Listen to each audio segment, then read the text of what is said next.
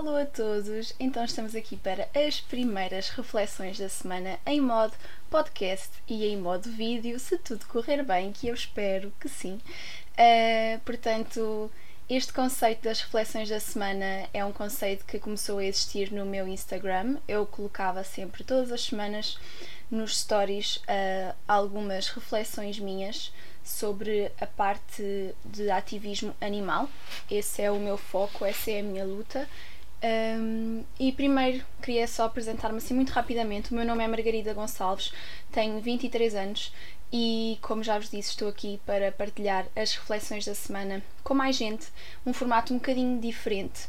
Uh, o meu objetivo é mesmo só alargar mesmo o público e conseguir que estas informações cheguem a mais pessoas sem ser as que me seguem no Instagram.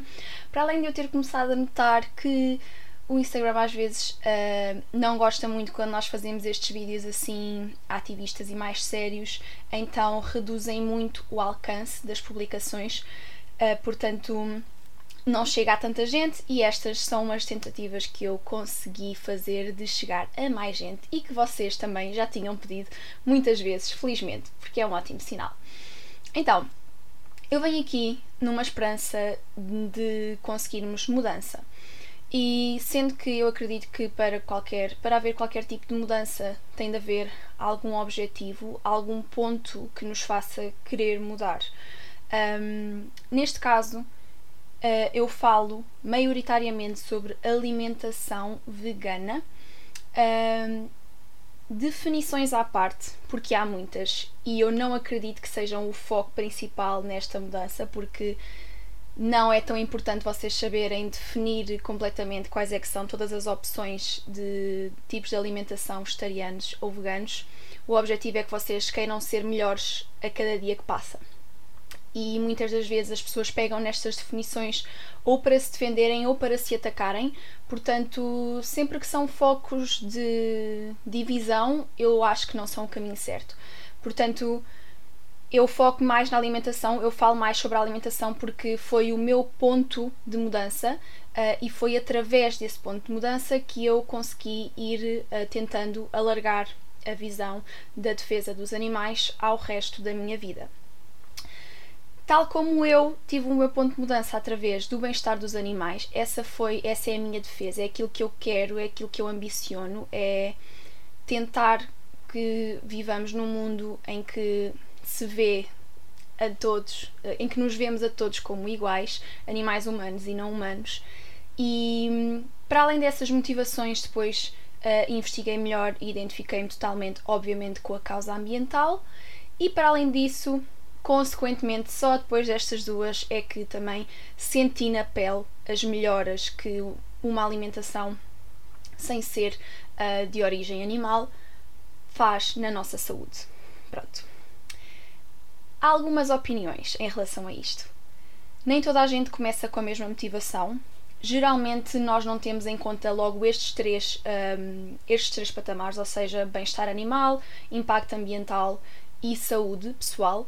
Geralmente nós começamos por um e depois vamos conhecendo todos os outros, sendo que quem começa apenas por motivos de saúde é uma luta e muitas das vezes é mesmo aquilo que muda em termos de caráter, porque geralmente quando nós escolhemos apenas por motivos de saúde, pode ser um motivo que nós podemos designar por mais egoísta, porque nós estamos apenas a tentar mudar para nós quando a causa envolve um, o bem-estar ou o mal-estar de todos, uh, animais humanos e não humanos. Repito, ambiental impacta em todo o planeta, uh, bem-estar animal impacta em animais não humanos, mas causado por nós. Portanto, desde que as pessoas que façam isto apenas com motivação de saúde respeitem e tenham na mesma em conta os outros uh, patamares, as outras vertentes e tudo aquilo que envolve sabermos estar em comunidade, está ok. Pronto, esta é a minha filosofia. Um, eu não fiz por motivos de saúde, mas como eu já vos disse, o que me fez mudar, aquilo que me deu o clique foi perceber realmente que eu identifico-me com, com os animais, que eu acho que os animais são os seres mais belos, mais puros do planeta e não quero de todo causar-lhes um, dor e sofrimento. E para além de, não, de eu não querer causar, também não quero que os outros causem Portanto, por isso é que eu partilho com vocês. Isto é só para vocês entenderem um bocadinho da minha história. Eu vou tentar não olhar muito para baixo, tá bem? Este vídeo vai ser super raw, tá bem? Eu estou a gravar ao mesmo tempo o podcast, vai ser super raw, porque eu estou aqui também com um guião, porque há algumas coisas uh, mesmo específicas que eu vos quero dizer acerca de números e não quero falhar. Então, basicamente, uh, eu agora vou dar-vos alguns exemplos das motivações de impacto ambiental porque eu sei que muitas das vezes, quando nós percebemos realmente os números, uh, a diferença e o mal que nós fazemos ao nosso planeta consumindo e apoiando indústrias de, de origem animal, às vezes esse também é o primeiro impacto que nós precisamos para, ok, então precisamos de mudar. Portanto, por cada quilo de carne são produzidos 15 mil litros de água, ou seja, são necessários para produzir para cada quilo de carne 15 mil litros de água enquanto que para cada quilo de vegetais são necessárias 20 vezes menos litros de água. Portanto, diferença abismal logo na primeira. Para cada litro de leite são necessários produzir 1000 litros de água. Em termos de, de terra, ou seja, de, da parte das pastagens e tudo mais, a terra usada, por assim dizer, para uh, indústria animal, animais para consumo, gostam, que é como eles gostam de, de, de os denominar, uh, usam 3 ou 8 vezes mais quantidade de terra, desculpem, falhou-me um bocadinho, do que se fosse uma produção de origem vegetal. Portanto, mais uma vez, é uma diferença abismal. Estes dados foram tirados de um site que se chama mother.com.br. E agora tirei aqui outros dados ainda, vamos, é a última parte de números que eu vos vou dizer, está bem? Para também não vos maçar assim muito, mas o suficiente para vocês perceberem. Em termos de emissão de gases, um, a produção da indústria animal emite 14,5% a mais de gases do que, por exemplo, a produção de combustível. Pronto gases de efeito de estufa, que de resto causam todo o resto de aquecimento global e tudo mais. Portanto, para quem acha que nada está ligado, primeira prova de que estão errados. E para além disso, voltando um bocadinho à, à situação da água, que é, dos, que é do. É, é o sítio onde nós temos mais sinais, mais provas, uh, uma maior investigação em relação a isto, que é onde se nota o maior efeito. Portanto, nós de 70% da, da parte que corresponde a 70% do nosso planeta, que é água, apenas 2,5% desses 70% estão prontos, uh, aptos para consumir. Desses 2,5% que estão aptos para consumir, 92% são usados para a indústria animal. Portanto, ficam apenas 8% para tudo o resto existir. E atenção, muitas das pessoas não conseguem olhar para estes dados como deve ser, porque veem, ah, então agora o que é que vocês querem? Vocês querem que matemos os animais, que eles deixem de existir? Não. Nós queremos que os animais existam livremente, de forma natural, e não que haja um, focos e animais criados e alimentados e, e que se deixem existir apenas para reprodução, porque isso existe. Há, animais, há conjuntos de animais que são apenas são usados para reprodução. Isto cria uma reprodução em massa. E para além de haver reprodução em massa, que não é natural, porque há muitas vezes em que é inseminação artificial, já vou também falar disto aqui a bocadinho.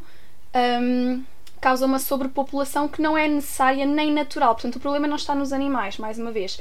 Nós queremos tentar uh, amenizar um problema criado por nós para tentar dizer do género: ah, não, mas então querem o quê? Querem que eles deixem de existir? Não, o problema é tu, humano, tens de parar de querer que eles sejam uma coisa que não são. Não são um produto, não são uma fonte de rendimento, não são. Ok? Eles são e tu és e acabou. Pronto. Para terminar, aqui uma comparação. Para um hambúrguer ser produzido, são necessários 2.500 litros de água isto corresponde aproximadamente a dois meses de duche. Dois meses de duche por um hambúrguer, por uma refeição. Se para além do hambúrguer consumirmos bacon e queijo, aumenta dos 2.500 para os 3.140 litros de água, portanto, ainda mais do que dois meses de banho, de duche, aliás. Ou seja, estes dados aqui, a fonte, estes segundos que eu, que eu vos dei, são de um site que se chama veggiekit.pt. Eu depois vou deixar na descrição uh, as fontes todas onde eu tirei a informação. Portanto, este, esta parte aqui foi apenas para vos dar assim algumas, um, algumas bases mais científicas, por assim dizer. São provas mais concretas que não sou eu a dizer, Uh, e que estão aí, que basta investigar, basicamente basta vocês colocarem estes, as vossas dúvidas na internet e felizmente há muitas fontes seguras onde vocês podem verificar que realmente nós perdemos muito mais uh, em manter as coisas como estão e ganhamos muito mais em sair da nossa zona de conforto. Portanto, agora vamos passar aqui para uns quatro factos em relação ao bem-estar animal que não é respeitado que podem ser também já uma base, um, uma espécie de abre-olhos para quem não tem a noção de como é que funciona a indústria, para fazer aquele clique para começar a mudar. Então, as vacas para consumo de leite são usadas para reprodução intensiva através de inseminação artificial. Ou seja, não é uma reprodução natural. Muitas das vezes nós queremos achar que as vacas naturalmente engravidaram. Às vezes nós nem associamos que o leite só se consegue com gravidez, então achamos que elas produzem leite naturalmente a vida toda, o dia todo, a noite toda, mas não acontece. Para toda a gente que consome a quantidade abismal de leite que é consumida, uh, se produzir, imaginem um, a quantidade de vacas que é violada todos os dias, porque é isto mesmo, isto é violação sexual, inseminação artificial, não é natural e não é com consentimento, portanto é uma violação sexual. Um, portanto, queria só dizer para quem gosta de ter aquele momento inicial no dia de leitinho com cereais, isso é conseguido através de violação e não é de todo, um, como dizem nos anúncios, as vacas não são felizes ali. Portanto, facto número 1. Um. Facto número 2. Nos matadores, como eu já tinha falado, em alguns, um, alguns, algumas reflexões da semana atrás, nos matadores os animais não são mortos sem sentirem nada. Isso é algo que se diz apenas para as pessoas ficarem mais descansadas e mesmo assim é estranho ficarem descansadas porque são mortos sem o seu consentimento. Desta forma, robotizada em massa, uh, não nos devia descansar na mesma. Eles são eletrocutados depois de serem expostos a um processo de extremo stress, que é a viagem, sendo que muitas das vezes durante a viagem há muitos animais que, que falecem uh, porque estão em estados de avançada negligência uh, para além da viagem, depois são obrigados a entrar para corredores em que ficam em estados de stress e claustrofobia, sendo que conseguem ver o companheiro à sua frente a ser morto, portanto, ainda aumenta mais o stress e quando são eletrocutados não ficam inconscientes antes de serem mortos. Portanto, isto é tortura. Mais uma vez, por uma refeição.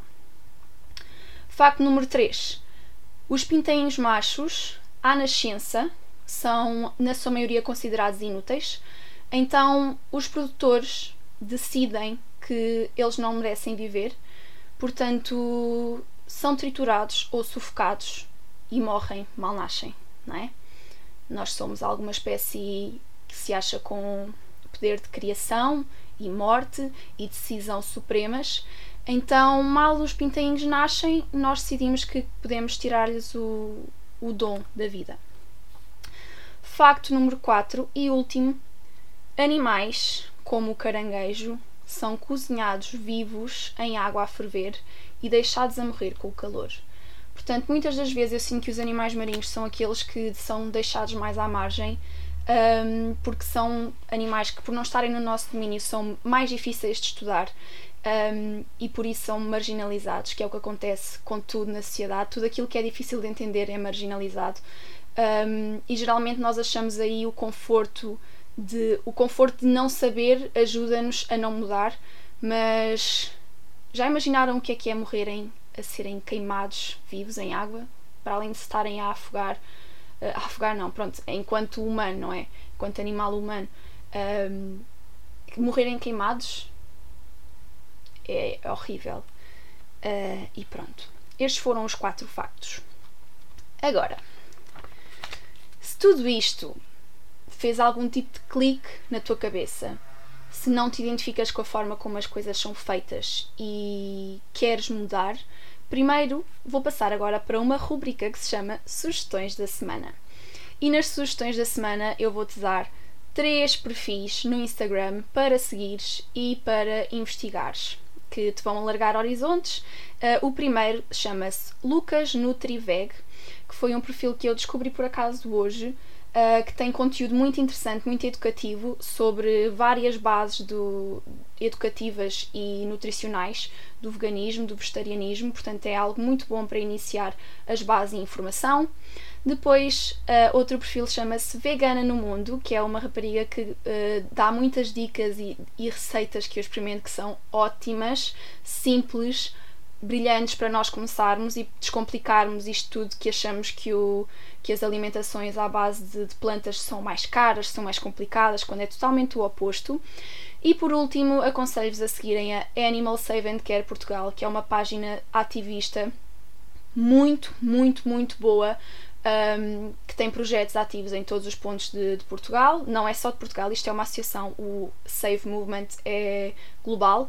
Portanto, depois a partir da Animal Save and Care Portugal podem seguir outras páginas associadas ao movimento e é muito bom para, para se irem mantendo atualizados em relação ao ativismo animal em Portugal. E pronto, última uh, rúbrica dentro das reflexões da semana chama-se A Mudança da Semana. Então, para começarem, eu já tenho dito isto nos, nos stories, eu gostava que vocês escolhessem um dia desta semana, até chegar à próxima reflexão da semana, em que vocês não vão consumir nada de origem animal.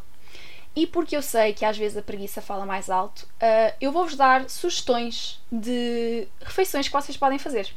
Portanto, vou deixar aqui também as imagens com as receitas e qualquer coisa, qualquer dúvida que tenham, falem no meu Instagram. Para quem está a ouvir o podcast, obviamente não vão conseguir ver as imagens com, as receitas, portanto, se quiserem, venham mandar mensagem no Instagram, por favor. Então, para o pequeno almoço, aconselho-vos umas papas de aveia can com canela, maçã, manteiga de amendoim e mirtilos.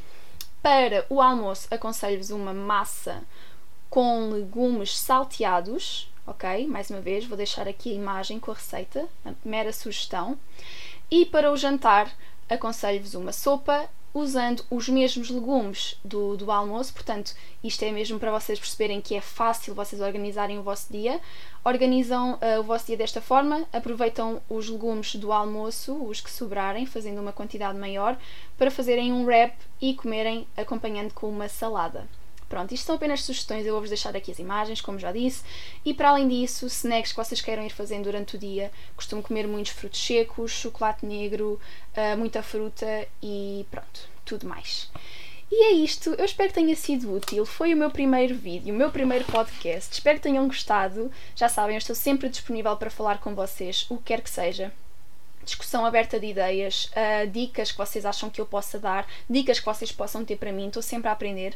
Uh, e é isso, espero que tenham gostado. Beijinhos e obrigada por terem ouvido as primeiras reflexões da semana, mod podcast e vídeo. E até para a semana. Xiii.